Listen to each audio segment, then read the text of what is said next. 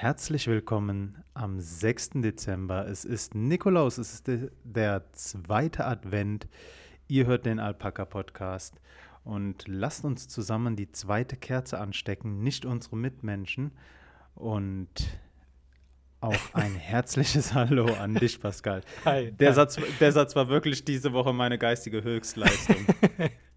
ich musste gerade einfach so ein bisschen schmunzeln, äh, weil ich an dieses ähm, ja, Pseudo-Gedicht äh, beziehungsweise dieses Ungedichte denken musste äh, mit äh, Advent, Advent. Ein ersetze das durch einen Namen, b -b -b brennt halt. Ach so, ja, ja, ja, ja. Erst das Nee, Ärmchen, mit dann an- das Beinchen, dann das ganze d -d -d Schweinchen, so im Prinzip. Nee, mit anstecken meinte ich tatsächlich auch nicht äh, jemanden anzünden. Ja, äh, mein- sondern, mein- sondern jemand mit Corona anstecken, ja, oder? genau, ja, die eigentliche ja, Version war, äh, lasst, uns, lasst uns zusammen die zweite Kerze anstecken und nicht unsere Oma oder sowas. ähm, gut. Wir wachsen an unseren Aufgaben und ähm, damit wir auch weiterhin erfolgreich wachsen, lasst uns auch diese Woche wieder mit einer Schätzfrage starten, Pascal. Mhm. Du warst ja äußerst präzise mit deiner Schätzung letztes Mal, als es um den Wein geht. Diesmal, Pascal, würdest du mir wahrscheinlich wieder zustimmen, wenn ich sage, Deutschland ist eine große Autonation, oder? Mhm. Aber Deutschland hat ein Problem, denn das Zeitalter der Autos ist abgelaufen. Elektroautos fahren immer mehr auf unseren Straßen und deswegen meine Frage an dich. Im November diesen Jahres, wie viele Elektroautos wurden neu zugelassen? In Deutschland nur. Genau, in Deutschland und nur im November. Nur im November. Genau.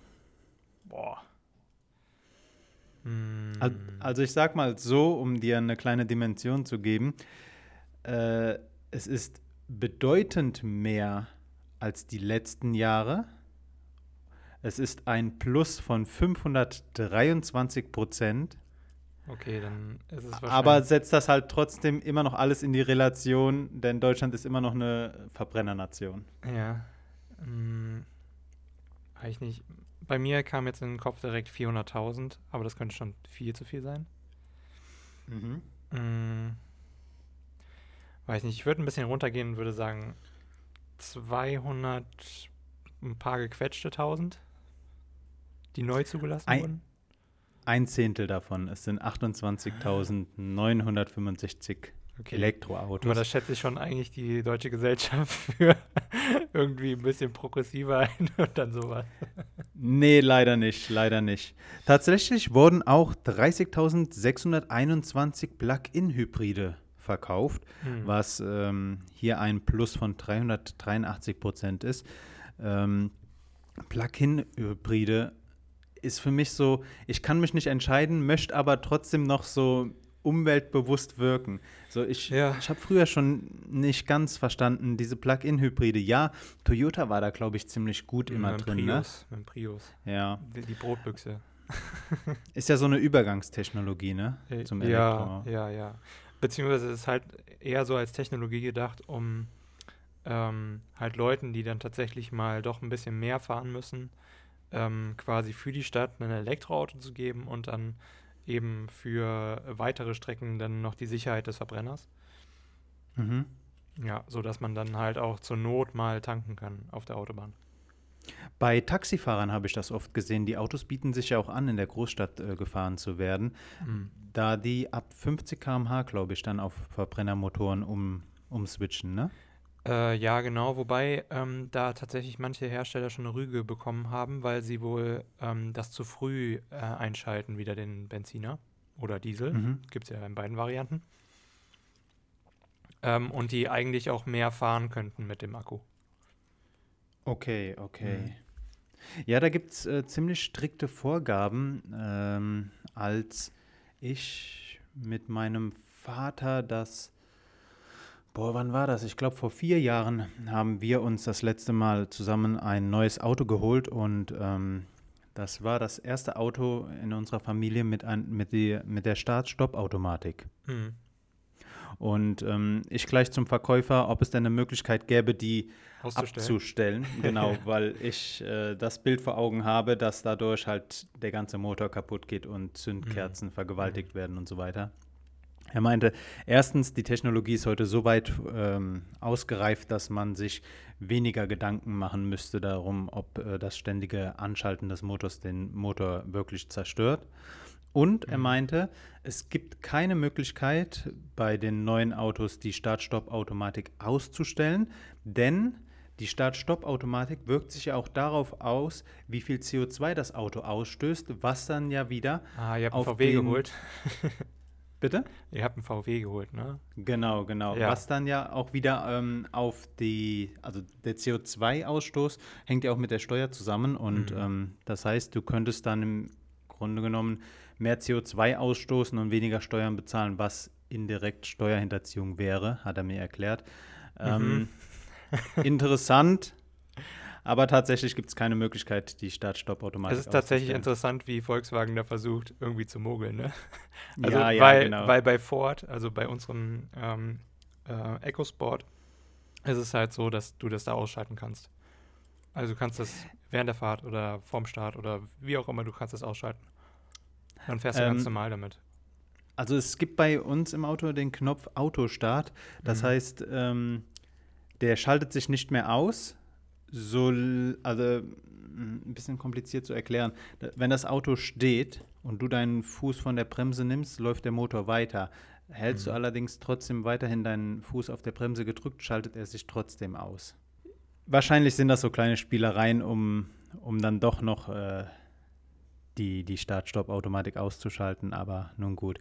Ich hatte Ja. die Informationen aus einem Artikel ähm, von NTV.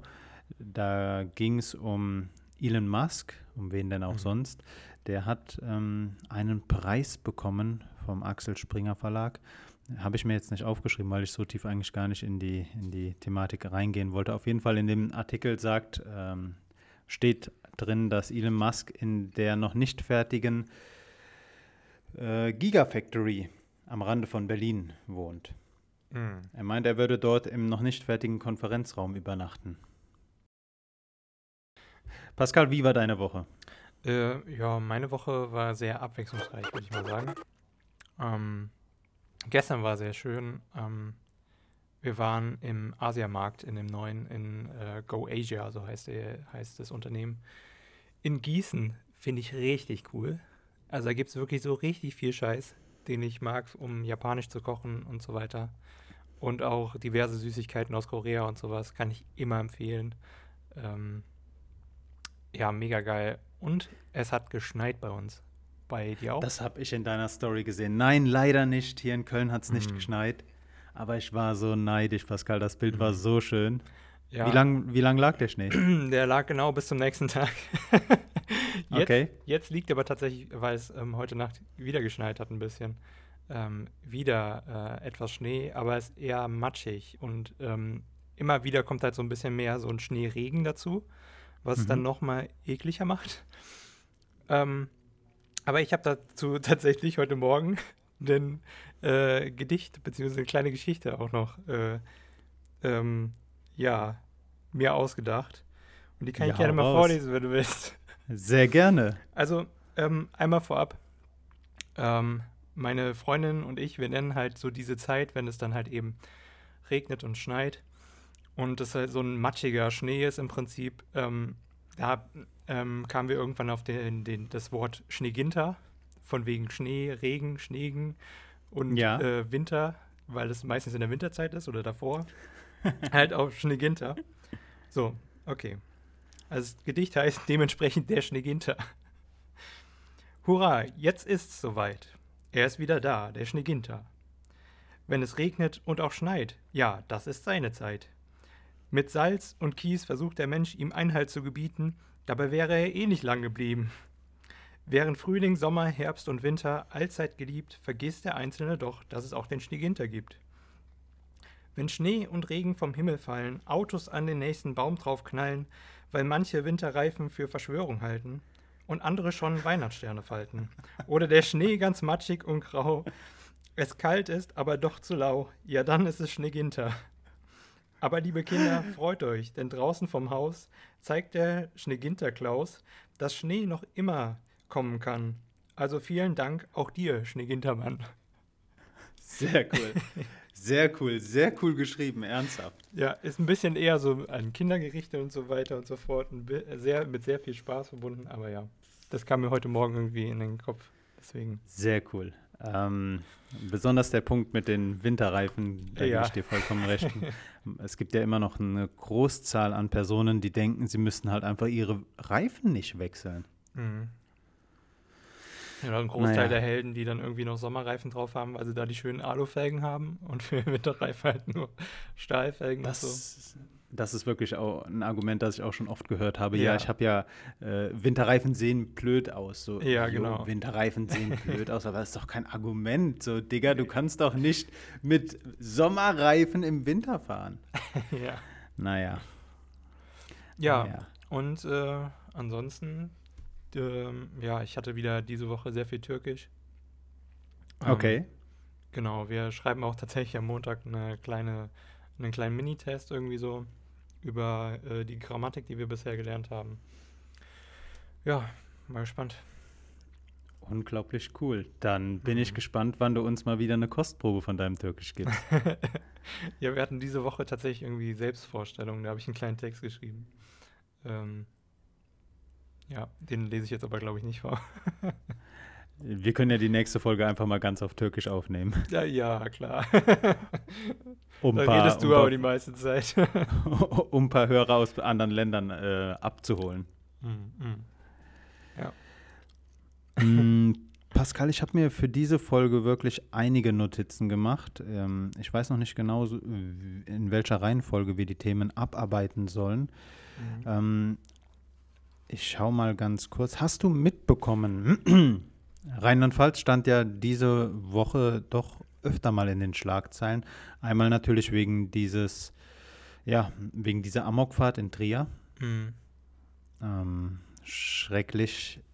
Dort ist ein, ja, aus der Region stammender Ende 50-Jähriger, glaube ich, mit einem geliehenen Auto äh, durch die Einkaufspassage von Trier gefahren und hat äh, Schlangenlinien, muss man dazu sagen, mit 70 km/h mhm. und hat dabei mehrere Menschen erfasst. Fünf Personen sind gestorben. Die ersten Meldungen gingen von vielen äh, Verletzten und zwei Toten aus, aber drei Personen sind im Nachhinein dann doch noch verstorben. Äh, der Bürgermeister von Trier hat gesagt, das ist der schwerste Tag seit, äh, seit des Zweiten Weltkriegs für die Stadt.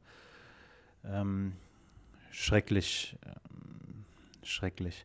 Ja. Ähm, ansonsten, Rheinland-Pfalz war diese Woche auch noch Thema, weil der frühere Präsident, ich bin mir nicht ganz sicher, ob ich den Namen jetzt richtig ausspreche, äh, Giscard d'Estaing ist gestorben. Jetzt könnte man sagen, was hat der französische Präsident mit Rheinland-Pfalz zu tun? Aber der Herr ist bin mir nicht sicher, wo du geboren wurdest, aber ich bin in Koblenz geboren. Du auch? Nee, Simmern. Ah, Simmern. Ah, gut, ist ja, ist ja aus der Region. Aber auf jeden Fall, der, der Herr ist äh, 1926 in Koblenz geboren, ähm, weil sein Vater damals dort stationiert war. Mhm. Ähm, Destin war von 1974 bis 1981 französischer Staatspräsident. Davor bekleidet er die Ämter des äh, Wirtschafts- und Finanzministers. Ähm, wollte ich nur, nur mal genannt haben, denn ist ja schon interessant, wenn ein französischer Präsident nicht im eigenen Land geboren wurde. Kovalenzer Schengelje ist. so sieht's aus, so sieht's aus. Du hattest mich ja, ähm, um mal so ein bisschen Background-Info zu geben, hattest mich ja ähm, irgendwie darauf gebracht, äh, dass wir mal so ein bisschen Verschwörungstheorien ähm, uns, äh, beziehungsweise unsere liebsten Verschwörungstheorien oder Geschichten, die besser sind als Verschwörungstheorien, halt eben raussuchen. Genau, Und, genau. Da, vielleicht ganz kurz genau. dazu ein bisschen Hintergrundinfo. Also ich finde Verschwörungstheorien an sich echt interessant, Pascal. Ähm, Besonders, weil man ja sagt, es könnte wahr sein. Und bei jedem Film, bei dem am Anfang steht, beruht auf einer wahren Begebenheit. Man bekommt halt, weiß ich nicht, das wertet für mich gleich eine Geschichte nochmal mehr auf. Aber die Verschwörungstheorien, die halt aktuell im, im Gange sind, die sind halt einfach nur peinlich. Diese ganzen Geschichten, die aus dem Querdenkenlager kommen, sind, weiß ich nicht, für mich äußerst blöd. Und deswegen schrieb ich dir einfach mal, du sollst mal eine der Verschwörungstheorien, die du für interessant hältst, äh, mitbringen und ähm, lass uns darüber sprechen.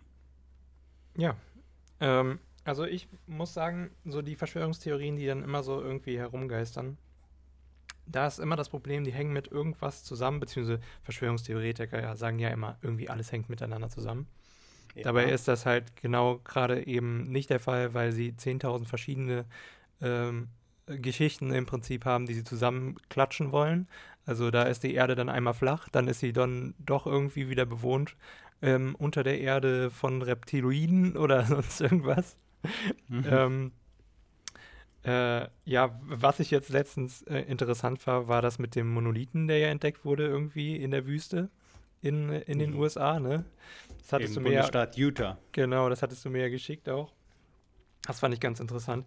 Aber ich muss sagen, ich mag eher, ähm, wenn die Verschwörungstheorien irgendwie aufgearbeitet werden in Videospielen oder in Büchern oder sowas.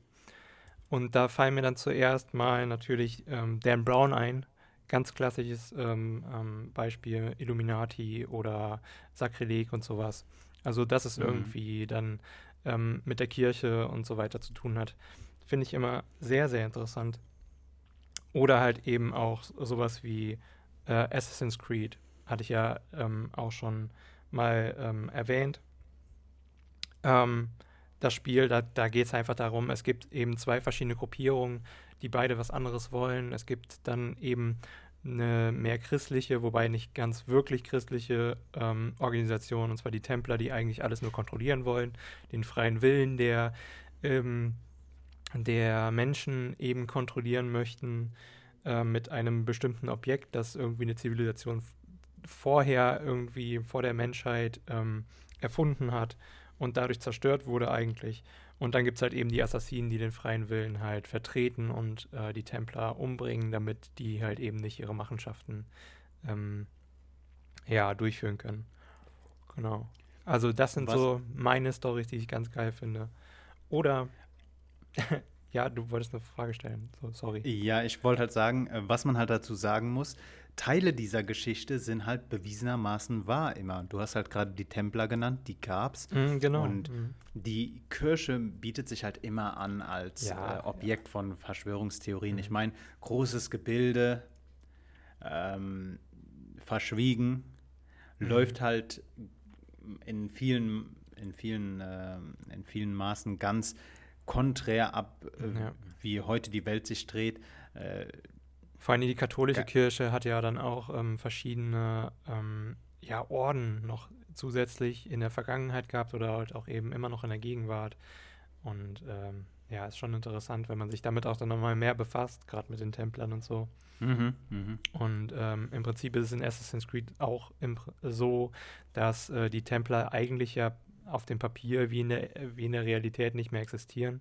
Die wurden ja irgendwann mal, ich glaube, von dem französischen König oder sowas, wurden die ähm, äh, gejagt und der Papst hat dann quasi gesagt, ja, okay, den müssen wir verbieten. Der eigentliche Grund war aber, äh, war aber im Prinzip nicht, dass sie irgendwie äh, böse waren oder sonst irgendwie was, sondern einfach zu viel Geld hatten und mehr ja. als der französische König. Und ähm, er halt sich dessen bemächtigen wo äh, wollte. Und es gibt tatsächlich auch die Theorie, beziehungsweise ähm, viele Historiker gehen halt eben davon aus, dass die Templer sich dann halt einfach den Johannitern ähm, angeschlossen haben und dann einfach weiter so gelebt haben. Also nicht mehr unter diesem Templer-Credo, sondern halt wirklich einfach dann ihre Geschäfte weitergemacht haben als Johanniter, weil der Orden eben nicht verboten wurde. Genau. Und äh, das ist schon mega interessant. Ähm, Aber der Punkt, der Punkt ist, wenn du jemandem erzählst, dass die Templer aufgelöst wurden oder bekämpft wurden, weil sie zu viel mhm. Geld hatten, dann ist die Geschichte zu Ende und dann fehlt da dieser, dieser genau. Faktor, der das Ganze noch interessant macht. Wenn du natürlich mhm. sagst, so die Templer gibt es heute noch und äh, das ist alles nur ein Vorwand, es wird nur erzählt, dass sie damals sich aufgelöst haben, mhm. dann wertest du deine eigene Geschichte ja wieder auf und hast dann natürlich ja. dieses wichtige Element, was in jeder Verschwörungstheorie drin ist, diese, dieses Element, das du nicht nachweisen kannst. Ich meine, wenn du eine Verschwörungstheorie offen widerlegen könntest, dann wäre es ja keine Theorie mehr. Dann wäre es eine These, die halt nicht wahr ist. Und ja, könnte man halt dann widerlegen. Nur das ist halt das Ding von Verschwörungstheorien, sie sind schwierig zu widerlegen. Mhm. Ja, weil es halt aber manchmal auch äh, oder meist einfach Glaube ist, ne? Du hast dann ja, halt immer ein Element, richtig. das ist nur möglich, wenn du emotional daran festhältst oder eben äh, denkst, es könnte wahr sein, weil es irgendwie in deiner Realität so cool wäre, wenn es da wäre und deswegen glaubst du eben daran. Ähm, oder halt gar nicht so cool eigentlich, weil die meisten Verschwörungstheorien gehen ja irgendwie davon aus, dass ähm, ja, man unterdrückt wird oder sonst irgendwie was. Ähm, wo ich mich dann aber auch frage, wieso denken die Leute das äh, extra, also bewusst so daran und glauben auch daran, statt einfach irgendwie mehr an etwas Gutes zu glauben. Also da muss ja irgendwie was passiert sein vorher mit diesen Personen. Man psychisch. muss halt ein bisschen Acht geben. Du hast gerade gesagt, äh, viele denken dann auch, dass sie unterdrückt werden. Äh, Verschwörungstheorien dienen ja nicht nur Unterhaltungszwecken. Wie es, also Dan Brown hat es halt aufs höchste Level gebracht. Der Mann verdient halt mit Verschwörungstheorien sein Geld und das ist nicht gerade wenig. Ähm, nur der Punkt ist, Verschwörungstheorien eignen sich auch super für radikale oder extremistische Kräfte zu sagen, mhm. dieses System ist ungerecht, denn das und das und das und Ganz abgedreht wird es dann halt, wenn irgendwelche Personen sagen, ja, Politiker, die uns re re äh, regieren, sind keine Menschen, sondern Reptiloiden. Ja, genau. Und die, gerade diese Verschwörungstheorien ähm, oder diese, dieser Verschwörungsglaube allgemein hat meistens ja auch immer so mit ein, ein, eine Gemeinsamkeit, und zwar ist es der Antisemitismus. Mhm. Also letzten Endes landet jede ähm, Geschichte, egal welche es ist, auch die Reptiloiden, die im äh, Erdreich leben, ja, die sind dann letzten Endes dann irgendwie ähm, angeblich von irgendwie äh, jüdischen Gruppierungen bestimmt oder sonst irgendwie was. Oder Voll. was auch immer, ja, was die sich auch immer ausdenken. Und ähm, das macht es halt sehr, ähm, ich, ja, sehr, sehr angreifbar für ähm, extremistische Gruppen, gerade aus dem rechten Spektrum. Oder sehr, ähm, also sie nutzen es sehr gerne aus. Und das sehen wir ja auch im Prinzip bei den Demonstrationen äh, gegen Corona auch. Ja, vollkommen richtig. Ähm, es ist schlimm, wie oft der jüdische Glaube Teil von Verschwörungstheorien ist. Und gerade mhm. das ist dann halt der Wendepunkt, wo Verschwörungstheorien nicht mehr lustig sind oder zur Unterhaltung dienen, sondern gefährlich werden. Besonders, weil du dann halt dieses Element hast, das du nicht äh, belegen kannst. Und wenn du sagst, es gibt eine Weltelite, die uns zerstören möchte oder die, keine Ahnung, Chemtrails ist ja auch so ein Ding, dass äh, Flugzeuge irgendwelche Chemikalien absondern, die uns dumm halten oder unfruchtbar machen oder was auch immer. Ey, es gibt ja solch einen Schrott.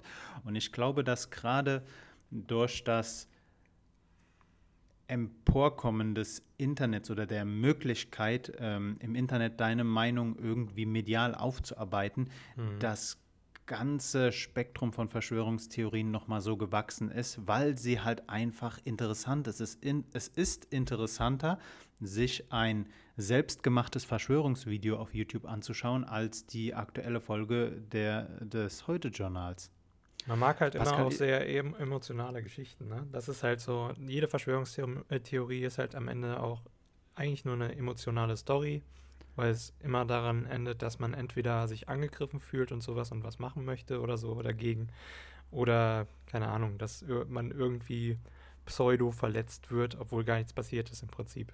Einem selbst. Ja, und das ist ein ganz gefährlicher Punkt, wenn du äh, Nachrichten emotion emotionalisierst.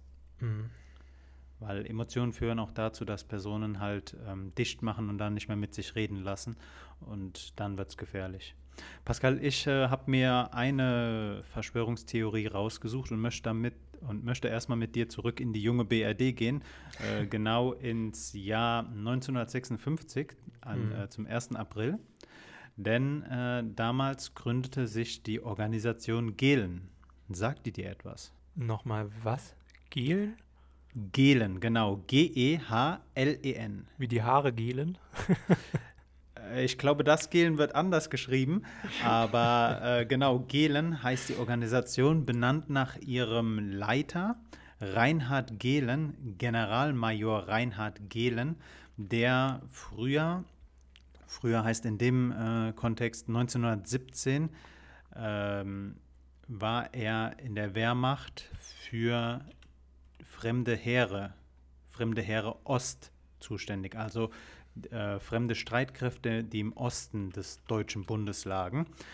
Ähm, um es auf den Punkt zu bringen, er war halt dafür zuständig, ähm, das war sowas ähnliches wie ein Militärgeheimdienst im, äh, in der deutschen Wehrmacht und er spionierte halt äh, besonders die sowjetische Wehrmacht aus. Und nach dem Zweiten Weltkrieg ähm, gründete sich halt die Organisation Gehlen, wie halt schon gesagt, in der jungen äh, Republik, unterstützt von den Amerikanern.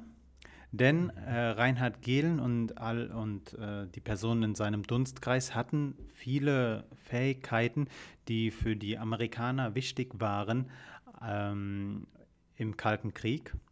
Sie hatten Wissen über die sowjetischen Streitkräfte, die die Amerikaner bis dahin nicht hatten. Und dieses Wissen haben sie dadurch bekommen. Ähm, eine der größten Aktionen, die die äh, ähm, Organisation Gehlen durchführte, war die ähm, Aktion Hermes. Da, ging, äh, da wurden drei Millionen Zivilisten als auch äh, Soldaten, die, in äh, die aus Kriegsgefangenschaft aus Russland zurückkamen, befragt, wo sie sich aufgehalten haben und ähm, mit wem sie Kontakt hatten. Äh, das war damals, äh, diente äh, das dazu, um Spione, die sich und in diese Menschenmenge gemischt hatte, rauszufiltern und natürlich um Informationen zu sammeln. Und ähm, das Ganze war halt so interessant für die Amerikaner, dass sie halt ähm, Reinhard Gehlen und äh, seine Gefolgschaft finanziell unterstützten.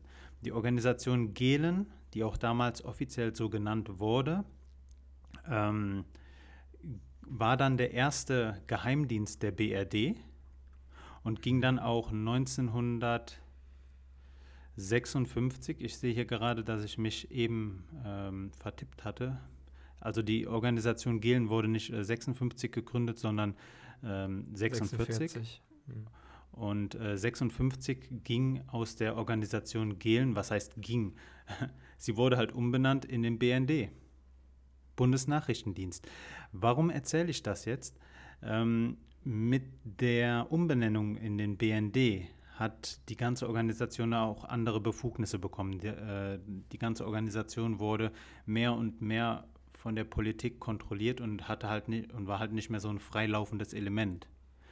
Das heißt, ähm, die Organisation Gehlen war ein Geheimdienst, finanziert von der CIA und ähm, anderen amerikanischen Geheimdiensten auf deutschem Boden, aber ohne deutsche Kontrolle. Das heißt, ähm, man hatte einen Geheimdienst, der ohne Kontrolle agierte und äh, sich so weit aufbauen konnte, dass später aus ihm der BND äh, herausging.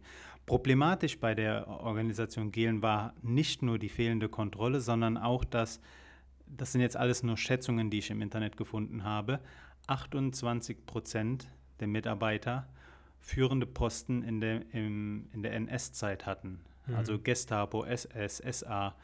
Und das macht die ganze Sache natürlich ähm, wieder lässt das Bild ein bisschen wanken. Die, das verschwörungstheoretische Element in der ganzen Geschichte ist, dass man, das heute noch erzählt wird, die Organisation Gehlen gäbe es heute noch. Also quasi innerhalb der BND oder was? Genau, genau. Mhm. Das habe ich mir auch gedacht. So, das ist der Deep State. Also es gibt ja sehr, sehr oft die Verschwörungstheorie, es gibt einen Staat im Staat. Ja. Äh, das gibt es in den, in den Staaten. Das ist aber auch ein großes Ding in der Türkei, kann ich dir erzählen, dass man mhm. sagt, im Staat gibt es noch mal eine Elite, die, weiß ich nicht, den und den Politiker weghaben möchte. Ähm, und das deutsche Pendant wäre in dem Fall dann die Organisation Gehlen, dass man sagt, man hat in Deutschland noch einen Geheimdienst und der wird hauptsächlich von den Amerikanern finanziert, ist immer noch aktiv und ähm, mhm. entzieht sich jeder Kontrolle. Genau. Das ist so mein Ding. Kann man gerne mal googeln. Äh, Organisation Gehlen war jetzt eine grobe Zusammenfassung. Und ähm, ja, finde ich schon interessant, denn das, was man halt am Anfang sagt, so dass, äh, dass äh, daraus der BND emporgegangen ist, ist ja wahr und ist auch belegt. Mhm. Nur die Organisation Gehlen gibt es halt heute nicht mehr und die ist auch nicht mehr aktiv, zumindest nicht mehr aktiv im eigenen Sinne, wenn dann überhaupt nur noch im äh, BND. Ja, generell so auch was ähm, den Nationalsozialismus und die Folgejahre ähm, ja angeht, äh, weil ja auch viele hochrangige ähm, Nazis vor äh, ähm, quasi auch in die USA verschleppt wurden, um da halt zu arbeiten, um ihre äh, Informationen halt auszupacken, gibt es ja auch generell so viele Verschwörungstheorien auch, ne? Dass zum Beispiel dann auch ähm, aufgearbeitet wurde in einer Amazon Original Serie, äh, Serie. jetzt wollte ich Serie sagen, lol. ähm, und zwar Hunters. Ähm, ich weiß nicht, ob du das kennst, so ein bisschen. Nee, leider nicht. Ist ein bisschen crazy, die Serie. Auf jeden Fall geht es dann im Prinzip darum, dass ähm, dort halt eben auch in den USA äh, sich hochrangige Nazis dann einen Namen machen und sowas und dann quasi immer noch dort weiter ähm, ihrer Dinge walten können, die sie vorher auch getan haben. Ähm, ist mit El Pacino in der Hauptrolle. Ähm, ähm, ja, also ist, ist sehr schwarzer Humor auf jeden Fall. Ähm, und ja, wird auch tatsächlich als Conspiracy Thriller ähm, auf Wikipedia genannt. Und ähm, ja, wenn ihr das euch mal angucken wollt, auf jeden Fall auf Amazon mit Prime könnt ihr das gucken. Ist eine Original-Serie. Und ähm, es geht im Prinzip darum, dass ähm, der Spieß umgedreht wird und eine äh, jüdische Gruppe Nazis jagt. Standard. Genau. Also ähm, ist auch wirklich teilweise sehr spaßig, ein bisschen weird manchmal. Also ich habe es komplett gesehen und ähm, ja, genau.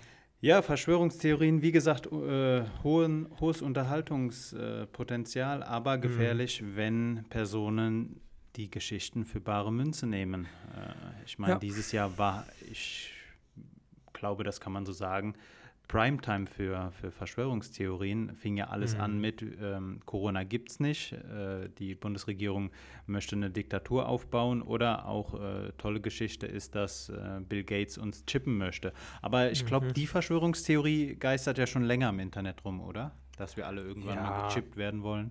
Ja, generell auch mit Bill Gates. Ne? Dadurch, dass er halt so ein reicher Mann ist und ähm, viel irgendwie irgendwo involviert ist mit Spenden und so weiter geht man ja immer dann direkt davon aus, dass er auch dann Macht hätte darüber.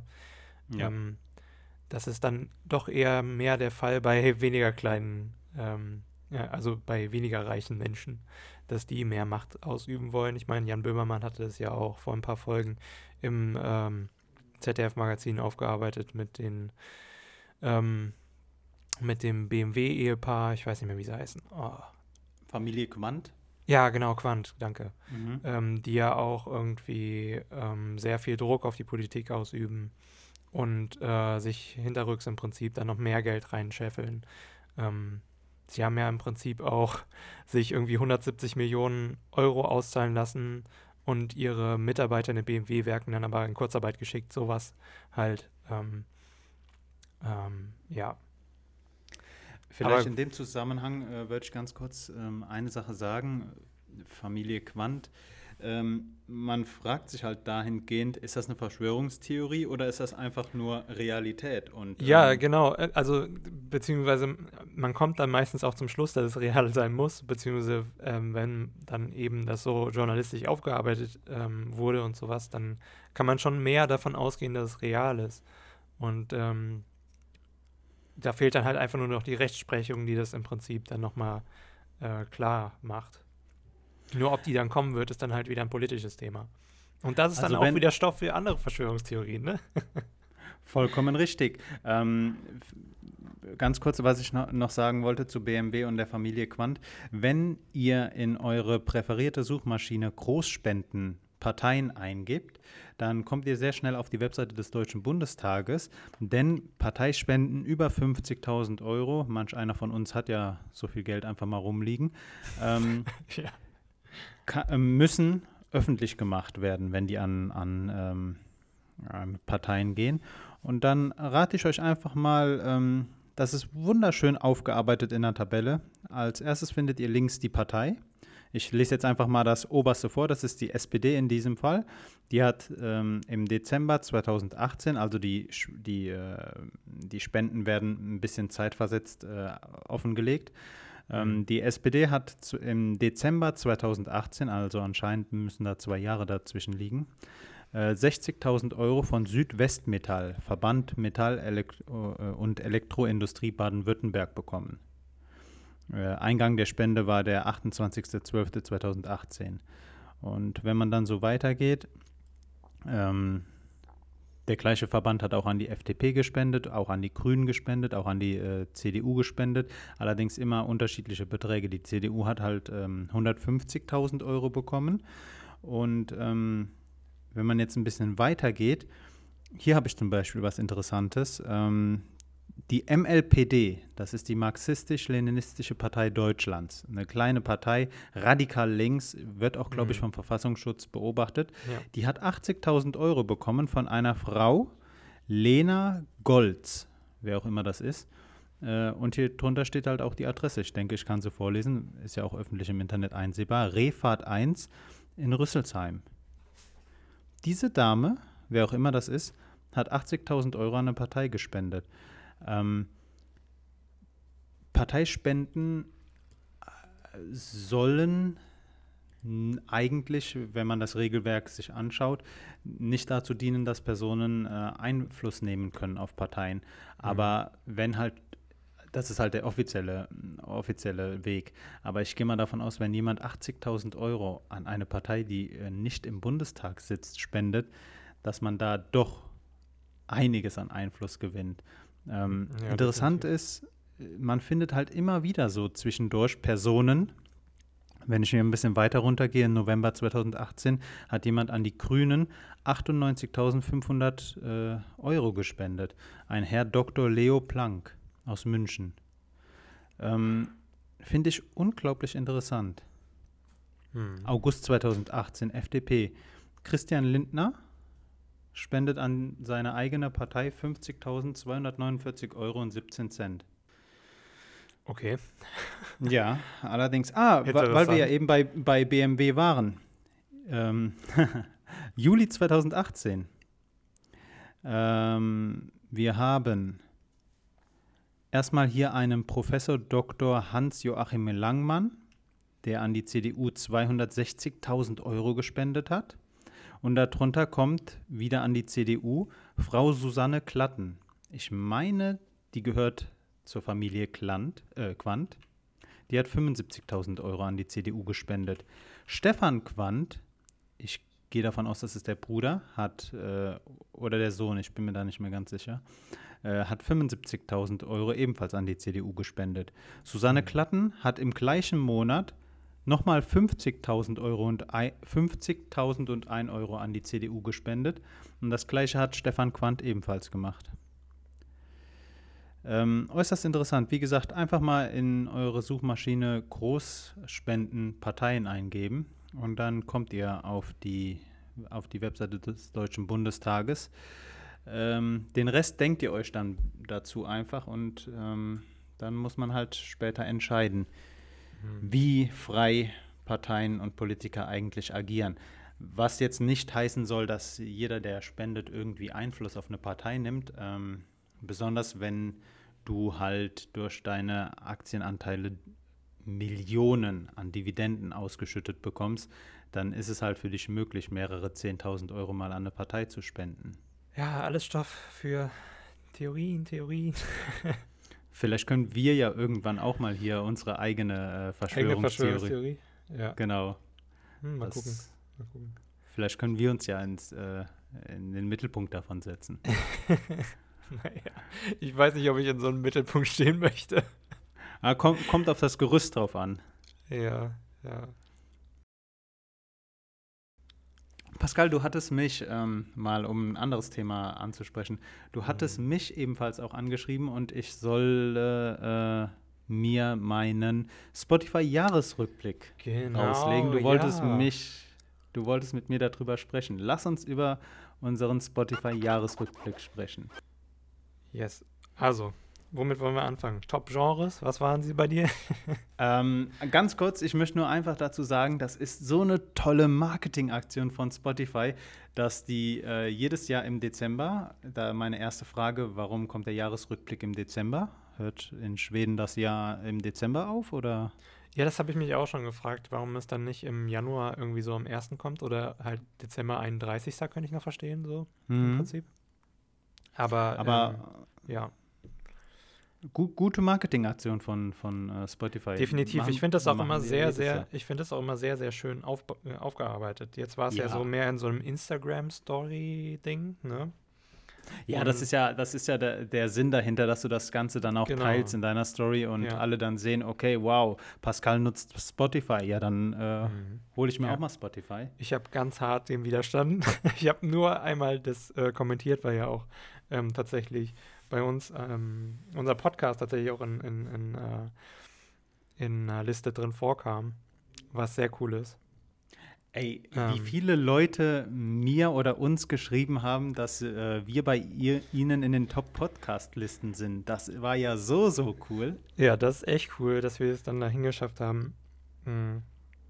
Vielen mit, Dank äh, dahin. mit, Ja, also, ja, viel, vielen Dank. Ähm, ja. Weiß Also, nicht, was ich noch ähm, dazu sagen soll. Das macht uns sprachlos. ja, genau. Äh, du hattest nach dem Top-Genre gefragt. Ich glaube, die Jahresrückblicke sind immer individuell, ne? Ähm, Hm. Die laufen unterschiedlich ab, denn bei mir kommt als erstes, dass ich 1048 neue Künstler entdeckt habe dieses Jahr. Hm, doch, so viele. Ga gab's, gab's diese Meldung auch bei dir? Ja, die gab es ähm, wahrscheinlich einfach nur in einer anderen Reihenfolge oder so. Okay, Ähm, ich habe tatsächlich 932 neue Künstler. okay. Ähm, nicht so viele. Ähm, aber ich bin halt auch so ein Mensch, der mehr immer einzelne Lieder so sich anhört, die ihr schon kennt. Oder halt eben, ähm, manchmal ist es so, dass die Spotify-Listen, die erstellt werden pro Woche, wirklich richtig gut sind und ich suchte die wie sonst was. Und dann werden die plötzlich geändert und ich habe vergessen, die abzuspeichern. Ähm, Mhm. So ein Problem habe ich irgendwie manchmal und äh, keine Ahnung, dann hör, bin ich so ein bisschen enttäuscht und höre mir dann keine neue Liste an. Deswegen glaube ich. So. Ein großer Vorteil äh, von Spotify gegenüber anderen Streaming-Diensten ist, dass Spotify die äh, Playlisten so gut pflegt. Das macht Mhm. so einen Unterschied und das äh, ist auch für mich ein Grund, warum ich bei äh, Spotify bin oder meine Musik über Spotify höre, Ja. ähm, weil die Playlisten so top sind. Einmal die selbst erstellten von Spotify, aber auch die individuellen, die der Algorithmus für dich ähm, erstellt. Ja, Pascal, du hattest, mich nach, Mhm. du hattest mich nach den Genres gefragt. Also hier steht, ähm, du hast dieses Jahr 420 Genre gehört. Davon waren 142 neu. Wie sieht's da bei was, dir ist denn aus? deine, was ist denn deine Top 1? Mein Top 1, Pascal, du kennst mich, German Hip-Hop. okay. Was war bei dir an erster Stelle? Tatsächlich Pop. Ich weiß nicht Okay. wie. ich weiß wirklich nicht wie, aber ich glaube, es kommt du- dadurch, dass ich viel japanische Musik gehört habe. Und ähm, irgendwie bin ich noch nicht zu den ähm, zu vielen Rap-Bands in Japan gekommen. Deswegen ist J-Rap bei mir auf Platz 4. Ähm, ich wollte dich gerade fragen, ob Genau. äh, japanischer Pop unter K-Pop äh, ähm, gelistet Nee, nee, wird. weil das ist ja J- Korean Pop. Ah, okay. Ja, also ich, ich zähle einfach mal meine Liste. Mhm. Also erstens Pop. Zwei, J-Pop. Drei, Rap im Allgemeinen, weil ich auch viel amerikanischen Rap höre. Ähm, vier, J-Rap. Und dann kommt Metalcore. So eine Richtung, die du absolut nicht magst. Metalcore, äh, kannst du uns das erklären? Kannst du dich noch an, den, an, an äh, die Woche erinnern, als ich äh, bei dir in Berlin war? Im April und wir doch an der, ähm, was die, wo saßen wir da nochmal? Äh, wir am- saßen am Landwehrkanal. Genau, am Landwehrkanal. Und die ähm, Gruppe neben uns hat auch Musik gespielt. Ja, ja, ja, ja. genau, das, das war Metalcore. Ah, okay, gut. Das bezeichnest du als Musik. Alles klar, gut. ja, macht direkt alle Metalcore-Fans runter. ähm, nee, ähm, Musik. Ähm, ich lese meine Genre vor. Wie gesagt, an erster Stelle ist bei mir German Hip Hop und das hat sich zum äh, letzten Jahr auch nicht verändert. An zweiter Stelle steht bei mir Pop Rap. Mhm. Ähm, die genauen Definitionen dieser Genre müsste man sich auch mal durchlesen. An dritter Stelle ist German Trap. Trap ist oder würde ich persönlich auch als eine unter ein Subgenre des Rap bezeichnen. An vierter Stelle, vielleicht etwas interessant, ist Russian Pop. Pascal, ich habe eine Vorliebe für russischen anscheinend Pop. Ich dachte, es ist russischer Rap, aber ähm, ich höre immer mehr Lieder äh, auf Russisch, ja, obwohl ich sie null verstehe. Und an fünfter Stelle ist Sad Rap, also trauriger Rap. Ich gehe mal davon aus, das sind dann Lieder, die ein bisschen Tiefgang haben. Okay. Pascal, was war denn bei dir dieses Jahr äh, der Top-Song? Der Top-Song? Mhm. Moment. Mein Top-Song ist äh, tatsächlich äh, auch wieder J-Pop. Ähm, und zwar von einer Künstlerin, die nennt sich Yo Asobi. Okay. Ähm, und das Lied heißt Yoru ni Kakeru. Und ähm, das ist so richtig upbeat. Also sehr schnell und sehr aufheiternd, würde ich es mal nennen. Und äh, das beschreibt quasi auch so ein bisschen die allgemeine J-Pop-Richtung. Also es ist immer sehr ähm, also es gibt eher weniger düstere Songs im J-Pop. Mhm. Ähm, genau, und äh, das finde ich irgendwie interessant. Als nächstes kommt dann tatsächlich auch wieder Pop aus Japan. Ähm, und eigentlich habe ich dreimal dieselbe Künstlerin in meiner Liste. Sehr cool. Also ist, ist sie dann bei dir auch äh, die Top-Künstlerin? Äh, tatsächlich nicht. Also die Top-Künstlerin ist dann tatsächlich Platz 2, Edie. Ähm, und äh, ja, da habe ich das Lied Sparkle halt 10.000 äh, Mal gehört, weil ich, ähm, keine Ahnung, das äh, habe ich irgendwie gefeiert. Und als fünftes kommt dann tatsächlich auch wieder Metalcore. Ist sie auch eine japanische Künstlerin und kommt Ja, genau. Es okay. ist auch ähm, japanische Künstlerin. Okay. Ähm, bei mir auf Platz 1 ist Mario Run von Simba. Simba S-Y-M-B-A geschrieben. Mhm. Ist ein ähm, Newcomer aus Berlin, gehört zur Rap-Gruppe Playboy Mafia, äh, zu der unter anderem auch Pascha gehört. Äh, Pascha dieses Jahr mit dem Track Airwaves, den Sommerhit überhaupt gelandet. Ist übrigens bei mir auf Platz 5. Ähm, die Jungs um die Playboy Mafia machen wirklich gute Musik und äh, von denen können wir in den kommenden Jahren auf jeden Fall noch was erwarten. Mhm. Mario Run von Simba bei mir auf Platz 1. Äh, okay. Ansonsten, ähm, darunter kommt dann ein Lied, ein russisches Lied, das ich, äh, ich kann es halt, ich kann weder den Künstler nennen, noch äh, den Titel, denn da stehen halt einfach nur kyrillische Buchstaben und ich habe keine Ahnung, okay. wie, die, wie, die, auszusprechen sind. Vielleicht solltest ähm, du mal Russisch lernen. möglich, möglich, aber vielleicht ähm, verstehe ich dann die Texte und dann gefallen mir die Lieder nicht mehr. Ah, ähm, ah, okay. Also du machst das nur nach Klang. Also, ja, und das habe ich, das hab ich momentan noch im Türkischen. Okay. Ich habe ich hab ein Lied ähm, letzt gehört von, ähm, ich weiß nicht, ob ich das richtig ausspreche, den Namen, äh, der hat äh, schon mit Gentleman ein Lied gemacht, mit Luciano äh, Esel oder sowas. Esel, ja. Esel, ja. Türkischer Rapper, genau. Ähm, zudem ist zu sagen, dass der aus der Türkei ausgereist ist, weil er dort auch politische Probleme hatte. Äh, ist dann nach Berlin gekommen, wurde von dem ähm, Künstler UFO 361 unterstützt, indem er mit ihm ein Kollabo-Album aufgenommen hat, damit mhm. ähm, er selber ein bisschen Geld verdient und hat sich dadurch gut in der Deutschrap-Szene etabliert. Ja, ich hatte äh, letzt einfach mal die ähm, Turkey Top 50 ähm, mir angehört auf ähm, Spotify und da war halt ein Lied von ihm ähm, auf Platz 1, das ich sehr cool fand. Ähm, vom, vom Sound einfach. Es heißt Allah in Nanbul. Hm. Äh, ja. Kann gut sein, dass ich das gehört habe. Ähm, ich bin, was türkischen Rap angeht, nicht äh, so in der Thematik drin. Auch ich habe ganz, ganz große Lücken im amerikanischen Rap, ähm, was halt sch schwierig dahingehend ist. Deutscher Rap ist ja würde ich sagen, besonders in, vor zehn Jahren hat halt äh, deutscher Rap sehr viel vom amerikanischen Rap übernommen. Mhm. Und ich bin null im amerikanischen Rap drin. Ich kenne halt ein paar große Künstler, die man so kennt, wie zum Beispiel 50 Cent oder Eminem. Aber das ist ja schon old. das ist wirklich old, aber ansonsten, ich bin null im amerikanischen Rap drin. Ja. Und ähm, ja, ich bin Nationalist, was äh, deutschen Rap angeht. Mhm.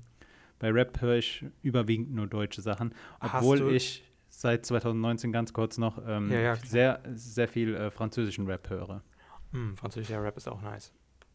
Also da gibt es einige, die sind äh, richtig cool.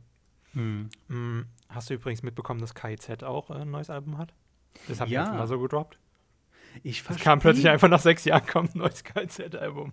Ich verstehe es nicht, Pascal. Ich verstehe es nicht. Das letzte Album vor sechs Jahren war ja Hurra, die Welt geht unter mit diesem legendären ja, äh, ja. Track mit, ähm, wie heißt der Sänger von äh, Annemai Kantereit? Äh, Henning Mai. Henning Mai.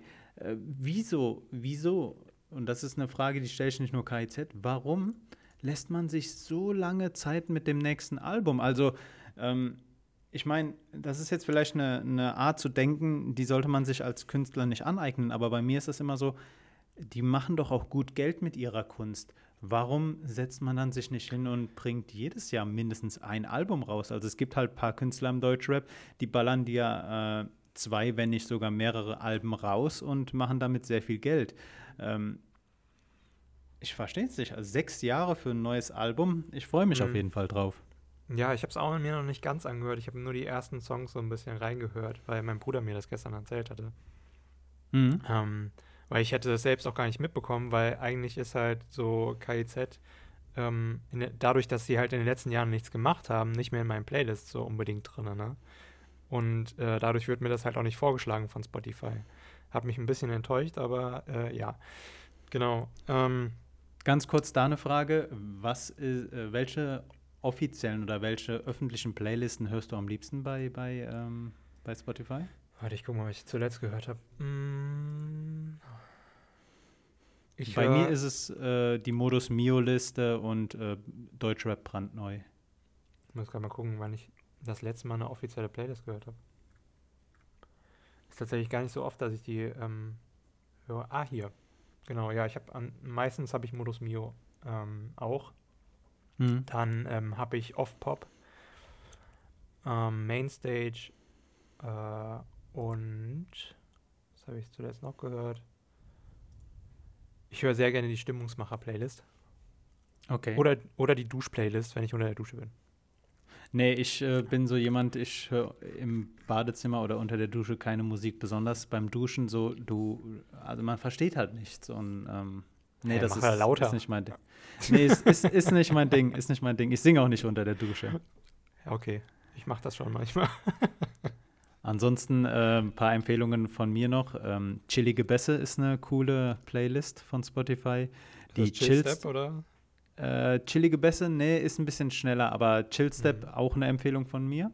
Äh, und ansonsten die ähm, Lo-Fi Playlist von Spotify. Mhm. Auch sehr, sehr cool. Pascal, aber was war dein Top-Podcast dieses Jahr? Abgesehen vom Alpaka-Podcast. Fest und flauschig. Bei mir ebenso. 90 Folgen habe ich gehört. Okay, ich so viele habe ich nicht gehört. Ich habe nur 21 gehört. Weil okay, irgendwann, wow. irgendwann war es halt langweilig. was, sind denn die an, äh, was sind denn die anderen großen Podcasts, die du gehört hast? Ähm, tatsächlich habe ich einmal den Alpaka-Podcast sogar in meiner Liste, aber auf Platz 5. Okay. Ähm, dann habe ich noch Podcasts reinbekommen, die höre ich gar nicht. Also die okay. waren dann, wenn, in meinem Release-Radar kurz drin und die habe ich dann halt weggeskippt. Ähm, da war zum Beispiel drin Baby Got Business. Ich habe nicht eine Folge davon angehört. Nicht eine. Dass, ähm, dass im Release-Radar Sachen erscheinen äh, von Künstlern, denen man gar nicht folgt, ist mir auch schon aufgefallen. Also ich habe das Gefühl, nervt. dass Spotify ein äh, paar Sachen da reinspielt. Äh, vielleicht ganz kurz zur Erklärung. Viele Leute wissen nicht, man kann ja auf Spotify Künstlern folgen. Und wenn man dann nach der Playlist Release Radar sucht, findet man die Zusammenstellung, also das macht dann Spotify selbst, das ist sozusagen euer Feed auf Spotify von Mhm. allen Künstlern, denen ihr folgt. Ähm, die wird dann immer freitags, wenn die neuen äh, Lieder kommen, aktualisiert. Ähm, auf jeden Fall ein Tipp von uns mal reinzuschauen, Release-Radar. Ja, Ähm, also was ich auch nicht verstehe beim Release-Radar ist, warum bekomme ich da Hörbücher rein? Ich höre gerne. Hörbücher, ne? Aber ich möchte nicht plötzlich Teil 35 der Asterix-Reihe in meinem Ding haben. ja. Also, ich mag Asterix und Obelix, aber bitte doch nicht, in, wenn ich Musik hören möchte und nicht ein Hörbuch. Ich Oh. verstehe sowieso nicht, warum Spotify es nicht geschissen bekommt, eine ordentliche Hörbuch-Seite zu machen, so wie sie es mit dem Podcast im Prinzip auch machen. Da bin ich ganz also, deiner Meinung. verstehe ich nicht. Da Warum? bin ich ganz deiner Meinung. Oh. Also ist klar, dass Leute, wenn die eher Hörbücher hören, dann zu Bookbeat gehen oder zu Amazon. Also, keine Ahnung. Ja, so äh, meiner Meinung nach braucht man auch keine extra App, um Hörbücher zu hören, aber es ist halt echt nicht angenehm, Hörbücher auf Spotify zu hören. Nee, es muss halt, äh, also das Problem ist einmal auf Spotify, wenn du das Hörbuch da gehört hast, du weißt nicht, wo du warst später. Ja, ja. War ich bei Das ist Kapitel scheiße, weil- 34 oder Genau. 86? Weil du kannst ja ähm, aktiv immer nur eine Playlist tatsächlich ähm, anhaben, bei der du weißt, okay, ich bin jetzt da und da. Oder der dir dann später anzeigt, hier, du warst bei Minute 29, willst du weiterhören. Hm. Ähm, und das ist halt ein bisschen dumm. Das machen dann zum Beispiel, macht dann zum Beispiel Bookbeat ein bisschen besser. Da weißt du dann bei jedem Hörbuch, selbst wenn du ein neues angefangen hast, wo du beim letzten noch aufgehört hast und so weiter und so fort. Ähm, ist auf jeden Fall auch eine Empfehlung von mir, Bookbeat äh, sich zu holen. Ist ein bisschen was teurer, aber es ist auf jeden Fall immer noch besser als ähm, Audible sich zu holen. Ähm, auch wenn nicht alle Titel wie bei Audible verfügbar sind, ähm, bezahlt man dann doch lieber 19 Euro irgendwas im Monat, um dann halt eben wirklich alle Hörbücher, die dir verfügbar sind, zu hören und nicht einen fucking Token zu bekommen, um sich ein Hörbuch zu holen. Mann! Äh, Das, das ist mir dann äh, doch zu teuer, eine extra App oder ein extra Abo abzuschließen, äh, und nur um Hörbücher zu hören. Aber ich stimme dir vollkommen zu. Ja, ist halt nur für Spotify Leute, die da wirklich. Ist Ja, halt nur, ja. musst du halt Hörbücher mögen, dann ähm, holst du ja schon, denke ich. Mhm. Ansonsten meine, meine Top-Podcasts waren noch äh, die Nachrichten vom Deutschlandfunk. Mhm. Das ist so, ähm, ja, ich starte in den Tag mit den Nachrichten und ähm, höre die mir auch am Tag zwei, dreimal an. Ähm, Gemischtes Hack auf jeden Fall noch von Felix Lobrecht und Tommy Schmidt und Die Lage der Nation. Mhm. Äh, das waren so meine, meine Top-Podcasts. Und insgesamt habe ich 33.614 Minuten Podcast gehört. Ich habe 2460 Minuten Podcast gehört. Wow, da ist ja wirklich ein Unterschied. ja. Ähm, ich schaue mal ganz kurz weiter, was mir der Jahresrückblick sonst noch so sagt. Das ist ein cooles Feature hier. Ähm, ich habe ja eben Airwaves ge äh, genannt, der, den Song von Pascha, der im Sommer ziemlich abgegangen ist. Mhm. Ähm, da sagt mir Spotify, du hast Airwaves gehört, bevor der Song 50.000 Streams erreicht hatte. Ähm, das ist ein cooles Feature. Ja, das habe ich tatsächlich auch bei manchen Liedern gehabt. Also auch von der japanischen Künstlerin, die bei mir auf Platz 1 ist. Da habe ich das auch tatsächlich gehört, bevor es dann halt eben die 50.000 Streams erreicht hat. Schon witzig. Ähm, eine Sache, also wie gesagt, der, der Jahresrückblick sieht bei jedem anders aus. Eine Sache, die mir zugeschickt wurde und die ich recht interessant fand, ist, dass ähm, die, die, ähm, die hat die Meldung bekommen, dass sie 0, äh, zu den 0,01 meisten Hörern eines Künstlers gehört. Okay. Also ähm, richtig cool. Crazy. Äh, lass mich mal ganz kurz schauen. Also so, um den Jahresrückblick so wiederzugeben, ist es ein bisschen blöd, weil alles halt so in diesen kleinen Story-Videos abläuft. Mal schauen, du hast dieses Jahr 2094 Künstler gehört. Ah, meine Top-Künstler vielleicht noch. Ähm, Mm, ja, das habe ich auch noch. wie sollte es anders sein? Alle stammen aus dem Deutschrap-Genre. Äh, Platz 5 ist Edo Saya. Äh, aufstrebender junger Künstler kann ich jedem nur empfehlen. Ähm, macht auch Musik ohne Schimpfwörter. Nemo ist auf Platz 4, Capital Bra ist auf Platz 3, Samra auf Platz 2 und auf, er, auf dem ersten Platz, wie sollte es anders sein, mein Favorit UFO. Wie sieht es bei, bei, dir aus? Es, bei mir ist es tatsächlich ein bisschen abwechslungsreicher. Ähm, hat man ja auch eben gemerkt schon an, die, an, die, an der Auflistung der, der Genres. Mhm. Ähm, und zwar habe ich auf Platz 5 NF toller amerikanischer Rapper, habe ich dir, glaube ich, auch schon mal geschickt, ein paar Lieder ähm, von ihm. Mhm. Ähm, auf Platz 4 Yo Asobi.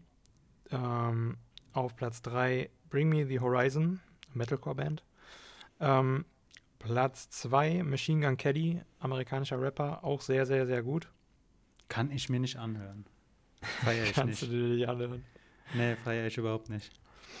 Ähm, Platz 1 ist dann äh, Iri, auch wieder eine japanische Künstlerin. Genau. Wie, wie viele Minuten insgesamt hast du denn gehört? Ich glaube, das ist, oder für mich, für, für mich ist das das Interessanteste. Boah, kann ich dir gerade gar nicht sagen, habe ich gar kein Bild zu gemacht. Oh. Ich glaube, auf der letzten Seite der Story wird es genannt. Bei mir sind es 77.843 Minuten. Bei mir sind es 32.416. Das ist krass. Das ist krass. Aber ich glaube, das spricht für dich, dass du auch nicht nur Musik hörst, sondern auch Menschen, noch mit Menschen Kommunikation hast. äh, ja. Bei mir war es besonders in Berlin so, dass ähm, ich auf dem Weg nach Hause die ähm, Kopfhörer auf hatte, zu Hause dann auch äh, über die Bluetooth-Box weiterhin gehört mhm. habe. Ich habe durchgängig gehört. Ich bin ein großer äh, Musikgenießer, aber ich höre auch leidenschaftlich gerne Podcasts. So kommen halt diese fast 80.000 Minuten zusammen. Ja, ich habe es halt tatsächlich irgendwie mir angeeignet, dass ich nur noch, wenn ich wirklich spazieren gehe oder Gassi gehe mit ähm, meinem Hund, dann einfach Musik höre. Ansonsten eher weniger. Ähm, ja. Keine gibt, Es irgend, gibt es so irgendwas Special-mäßiges, das du dir äh, anhörst, anhörst auf Spotify äh, spe mit Special-mäßig? Ich gebe mal ein Beispiel, was bei mir so ist. Ich habe dieses Jahr ähm, Donner- oder Regengeräusche für mich entdeckt. auf Spotify? Ja, genau. Nee. Gibt es sowas auch bei dir? Nee, tatsächlich nicht.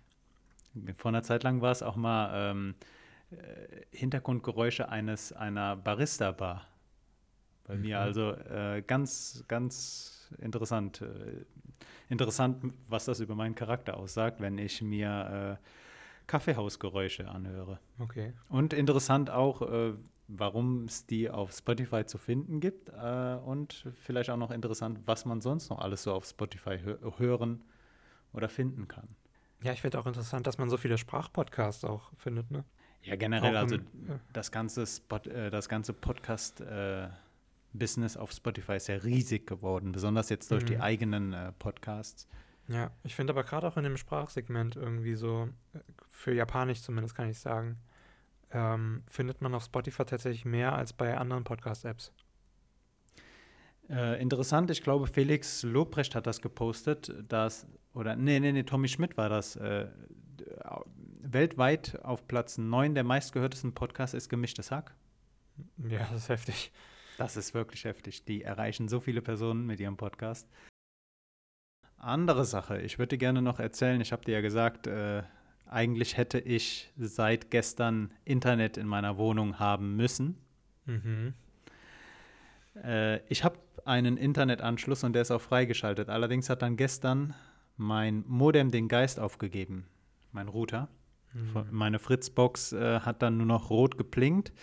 Ich habe dann im Internet nachgeschaut und ähm, ich hätte mein Gerät an einen Windows-PC anschließen müssen und manuell zurücksetzen bzw. wiederherstellen müssen. Da ich keinen Windows-PC habe, war das nicht möglich. Auf eBay Kleinanzeigen dann ganz schnell für 12 Euro die gleiche Fritzbox nochmal geschossen. Die funktionierte Aha. auch. Beim Anschließen hat alles wunderbar geplinkt. Ich habe jetzt auch WLAN in meiner Wohnung. Das Problem ist bloß, die gebrauchte äh, Fritzbox hat ein Passwort und die nette Dame, die mir das verkauft hat, kennt leider das Passwort nicht mehr.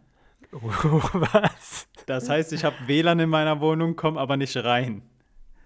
Also ähm, für das WLAN, also dir fehlt das WLAN-Passwort oder das Gerätepasswort? Genau, mir, mir fehlt sowohl das Gerätepasswort als auch das äh, WLAN-Passwort. Aber ah, ich kann mich ja. noch nicht mal verbinden. weil ich, wie gesagt, kein, kein mobiles Endgerät habe, mit dem ich mich äh, per Kabel mit dem Gerät verbinden kann, um es so Mm. zurückzusetzen. Deswegen hoffe ich, dass ich es heute schaffe, äh, das Gerät mal mitzunehmen und bei jemandem dann zurückzusetzen. Mal schauen. Es die Hacking-Künste verwenden. ja, ja, ich versuch's mal. Es gäbe auch noch die Möglichkeit, ein Telefon äh, dran anzuschließen und dann einen bestimmten Zahlencode anzurufen. Mm, Somit, somit aktivierst du dann auch die Wiederherstellung oder äh, setzt das Gerät auf die Werkseinstellungen zurück. Ich habe halt leider kein äh, Telefon in meiner Wohnung hier. Und ähm, Mhm. somit bleibt das ganze WLAN-Ding äh, sehr spannend. Ich möchte aber ganz Okay. kurz noch äh, von einem weiteren Fail äh, sprechen. mm. Ich hatte dir ja ähm, vor längerem schon gesagt, dass ich passionierter Fahrradfahrer bin und äh, jeder Fahrradfahrer sollte einen Helm anziehen.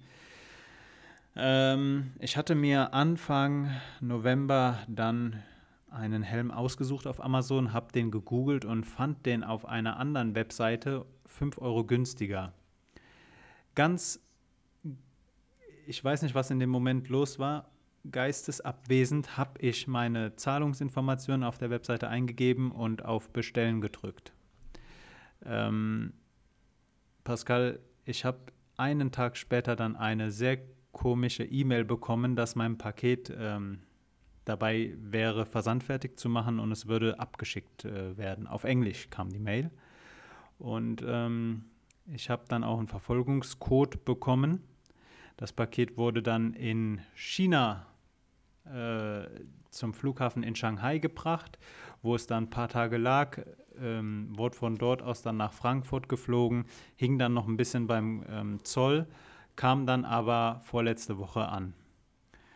Ähm, Es kam leider kein Helm an, sondern eine gefälschte Ray-Ban. Und ähm, ja, ja, ich schäme mich so unglaublich, Pascal, wie mir das passieren konnte. Ich habe halt über eine Webseite bestellt, die weder ein Impressum hatte, noch irgendwie angezeigt hat, woher die Produkte kommen, noch ist der Käufer ersichtlich. Ich hatte halt einfach gar Mhm. nichts. Somit habe ich dann ähm, 40 Euro für eine gefälschte Ray-Ban ausgegeben und es war mir auf jeden Fall eine Lehre, gut aufzupassen, wenn man im Internet bestellt. Ich schäme Aber- mich so unglaublich. Sieht die wenigstens ein bisschen okay aus. Nee, Pascal, die sieht nicht okay aus. Es ist ein Modell, das ähm, ich habe direkt an Joe Biden gedacht, weil der ja auch so Fliegerbrillen oftmals Ah. trägt. Okay. Äh, nur der Punkt ist, du merkst halt einfach, das Ding ist aus Plastik und ich wollte halt einfach keine Sonnenbrille. So, wenn ich mir eine Sonnenbrille bestellen wollte und jetzt eine gefälschte bekommen hätte, dann, naja, dann wäre es eine Sache, aber ich wollte einen Fahrradhelm.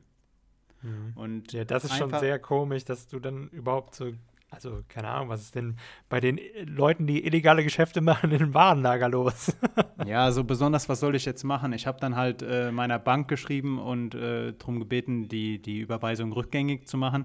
Und die hat mich halt nach Informationen gefragt, wie wer ist der Verkäufer, Impressum, ähm, Link der Webseite, Eingangsbestätigung oder Bestellbestätigung. Ich hatte halt einfach gar nichts. Und ich habe Mhm. mich so geschämt, dass mir sowas passieren konnte. Ähm, so ein Digital Native einfach mal abgezogen. ja. das ist es ja, das ist es ja. Naja. Einfach Naja. alles nur um 5 oder 6 Euro zu sparen. Passiert. Ich meine, ich hatte das auch schon mal so ein bisschen ähnlich, aber es ging eigentlich immer ganz gut aus, dass ich dann doch das Geld immer zurückbekommen hatte. Äh, thanks to PayPal. PayPal. So. Und Ja. äh, ja. Was, was, äh, was war dann bei dir der oder Bei was mir kam sind bei das, dir? äh, bei mir waren das halt Videospiele. Ähm, da wurden dann oftmals, wenn ich dann halt ähm, einen Key gekauft hatte irgendwo bei dem Keystore, ähm, ja, dann wurden die irgendwie äh, von Steam nicht mehr erkannt und so weiter und so fort. Aber das ist mir nur ein, zweimal passiert. Na, da Ähm, hast du aber zumindest dann noch Steam als Plattform, die dich irgendwie schützt. mm, ja, genau. Das Ich habe mich halt nur gewundert, der warum mein Spiel plötzlich weg ist, weißt du? Okay. Hab schon ein paar okay. Stunden gespielt und dann ist es plötzlich weg und dann heißt es ja, hier ist ein geklauter Key, so im Prinzip. Dann muss ich dann halt zu diesem Keystore hin, bei dem ich übrigens nicht mehr bestelle. Und ähm, ja, musste dann halt eben mein Geld zurückverlangen, beziehungsweise habe dann noch mit PayPal äh, gesprochen und äh, genau, dann habe ich mein Geld wieder zurückbekommen. Nachteile, wenn der Verkäufer halt einfach am anderen Ende der Welt sitzt. Ja, gut, da war es auch so, dass die aus den USA kamen. Okay, ja gut, ist ja jetzt nicht gerade in der Nachbarschaft. Ja. Nice, Ach, Pascal. ja. Alter, schon eine Stunde und zehn Minuten wieder. Schon eine Stunde und zehn Minuten. Mhm. Pascal, wir haben auf jeden Fall erfolgreich meinen Zettel abgearbeitet. Hast du noch etwas? Boah, nee, ich glaube nicht. Ah, doch, ich habe noch eine Frage, die kommt von, von Jenny. Äh, an dich. hau raus. Und zwar habe ich, hab ich, hab ich halt die türkischen Zahlen so vorgelesen, äh, ne? ja, Und bei 10, das heißt ja on, ja. hat sie die dumme Frage gestellt, was ist dann off? Was heißt das auf Türkisch? Welche Zahl ist das? Sehr coole Frage. Ist mir, ist mir äh, gar nicht, war mir gar nicht bewusst, dass äh, on, äh, also an im Englischen heißt. Stimmt. Ähm, ja, off ist tatsächlich keine Zahl. Off ist ein ähm, Geräusch, wenn du stöhnst im Türkischen. Dann, ähm, also Okay. wenn irgendwas wenn dir irgendwas anstrengend vorkommt oder es Ah. heute sehr warm ist, dass du dann so, off, heute ist es aber warm machst. Aber ähm, ja, tatsächlich. Ja. Aber generell türkische Zahlen, wenn man die im, ähm, ins Deutsche übersetzt haben, die ja recht lustige Übersetzungen. Ich meine, du fängst ja halt einfach mit der 1 an und die heißt ja Bir Ja, und ähm, das ist schon witzig. anders betont im Deutschen Bier. Ja. Ja. Und ansonsten, ich habe noch einen Vorschlag, den wir im Podcast mal machen könnten, weil ich ja Türkisch lerne. Könntest Ja. du mir einfach mal so, weiß ich nicht, wann du immer Lust hast, so ein paar Vokabeln einfach geben oder am besten Sätze. Na, auf Ähm, jeden Fall. Also die, die besten türkischen Sätze, die ich auf jeden Fall können muss, abseits der Lehrbuchsätze im Prinzip. Das fände ich sehr cool. Oh, dann lass uns mit idiomatischen Ausdrücken anfangen. Da gibt Oh ja, es das- grandiose Sachen. Das machen wir nächste Folge. Eine Super. Sache, die wir auch in Zukunft mal machen könnten, wir könnten hier ähm, vielleicht das auch schon relativ zeitnah die künstlerischen oder akademischen ähm, aufstrebenden Personen besprechen. Also vielleicht haben wir irgendwelche Personen in Wirtschaftskreisen oder Musiker oder sowas, die wir auf jeden Fall noch ähm, dieses Jahr mit unseren Zuhörern, mit euch geteilt haben sollten, die ihr auf jeden Fall noch gehört haben solltet. Mhm. Ansonsten, Pascal, ähm, eine Sache, die mich diese Woche ein bisschen verstört hat. Interpol ist, also Interpol, dieser äh, Zusammenschluss aller Ermittlungsbehörden ähm, weltweit, hat auch eine eigene Instagram-Seite und Mhm. ähm, die posten da Festnahmen, die posten da Videos von Einsätzen. Das ist schon recht martialisch. Also ich äh, verstehe nicht ganz, äh, was da die äh, PR-Abteilung bei Interpol, also was denen durch den Kopf geht, aber die stellen sich schon recht martialisch im Internet dar. Ich äh, weiß nicht, ob, ob das so zum Bild einer äh, rechtschaffenden Ermittlungsbehörde dazugehört. Kann ich nur mal empfehlen, auf Instagram, äh, auf, der Webseite, äh, auf der Seite von Interpol mal vorbeizuschauen. Europol macht das ganz anders. Und Mhm. ähm, Die BKA zeigen da hat mehr, zeigen die da mehr Bilder so von wegen Zusammenarbeit. Hier ist ein, Genau. Ahnung, französischer Polizist, da ein schwedischer oder so. Genau, ich habe das Gefühl, dass Interpol mit jedem äh, Post äh, halt denkt so, yo, wir haben es euch gezeigt, wir haben euch. So Mhm. dieses Übertrumpfen. Ähm, ansonsten ähm, eine interessante Sache, die Vereinigten Nationen haben Cannabis von der Liste der gefährlichsten Drogen gestrichen. Mhm. Äh, Interessant. Canna- Cannabis, also es gibt diese berühmte Pyramide und da hat Cannabis immer zu den gefährlichsten Drogen an der Spitze gehört. Das ist seit dieser Woche nicht mehr der Fall. Ähm, vielleicht ist das ja endlich mal auch hier in Deutschland ein Anstoß äh, dazu, dass man nochmal versucht, Cannabis oder weiche Drogen generell zu entkriminalisieren und ähm, drüber nachdenkt, wie man den eh bestehenden Konsum dieser Substanzen auf ein sichereres und vielleicht schützenderes äh, Level bringen kann. Mhm. Aber ich glaube, diesen Topf jetzt aufzumachen, das würde nochmal eine Stunde und 15 Minuten füllen. Deswegen lass uns langsam zum Ende kommen. Genau, steckt nicht euer Roma an, steckt nicht den Weihnachtsbaum an, falls ihr einen habt. Genau. Oder Habt, ha, hast du einen Weihnachtsbaum? Habt ihr einen no, Weihnachtsbaum? noch nicht. Okay. Am 12. holen wir uns dann ab. Wir haben Connections. Oh, sehr. Einen echten oder einen? Ja, einen einen echten, aber einen kleinen. Oh, einen sehr, cool. kleinen. Mhm. Sehr cool. Das, das, ein Weihnachtsbaum in der Wohnung riecht immer so schön, finde ich. Ja, ja, das stimmt. Macht Generell natürlich dann so auch Tannen. Arbeit. Mhm. Ja, generell richtig Mhm. toll. Ja, aber Macht, wir haben äh, schon ein bisschen geschmückt auch und sowas, die Fenster und so. Ja, aber wollen wir jetzt nicht weiter ausführen. ähm, Sehr Plätzchen cool. gab es auch schon und sind schon fast alle leer, müssen wir nochmal backen. Sehr, sehr cool. Sehr cool. Leute, Dankeschön für die ganzen Zuschriften diese Woche wieder und ähm, war motivierend, dass wir bei so vielen Personen in den Top-Podcasts gelandet sind. Äh, wir bleiben weiterhin dran. Wir hören uns kommendes Wochenende wieder. Habt eine schöne Adventszeit. Pascal, die letzten Worte gehören dir und ähm, habt du ebenfalls einen schönen zweiten Advent. Vielen Dank. Ja, genießt einfach die Zeit jetzt noch bis zum nächsten Podcast, beziehungsweise bis zu Weihnachten letzten Endes oder bis zum Jahresende. Ähm, und ja, macht's gut. Bis bald. Tschüss. Ciao.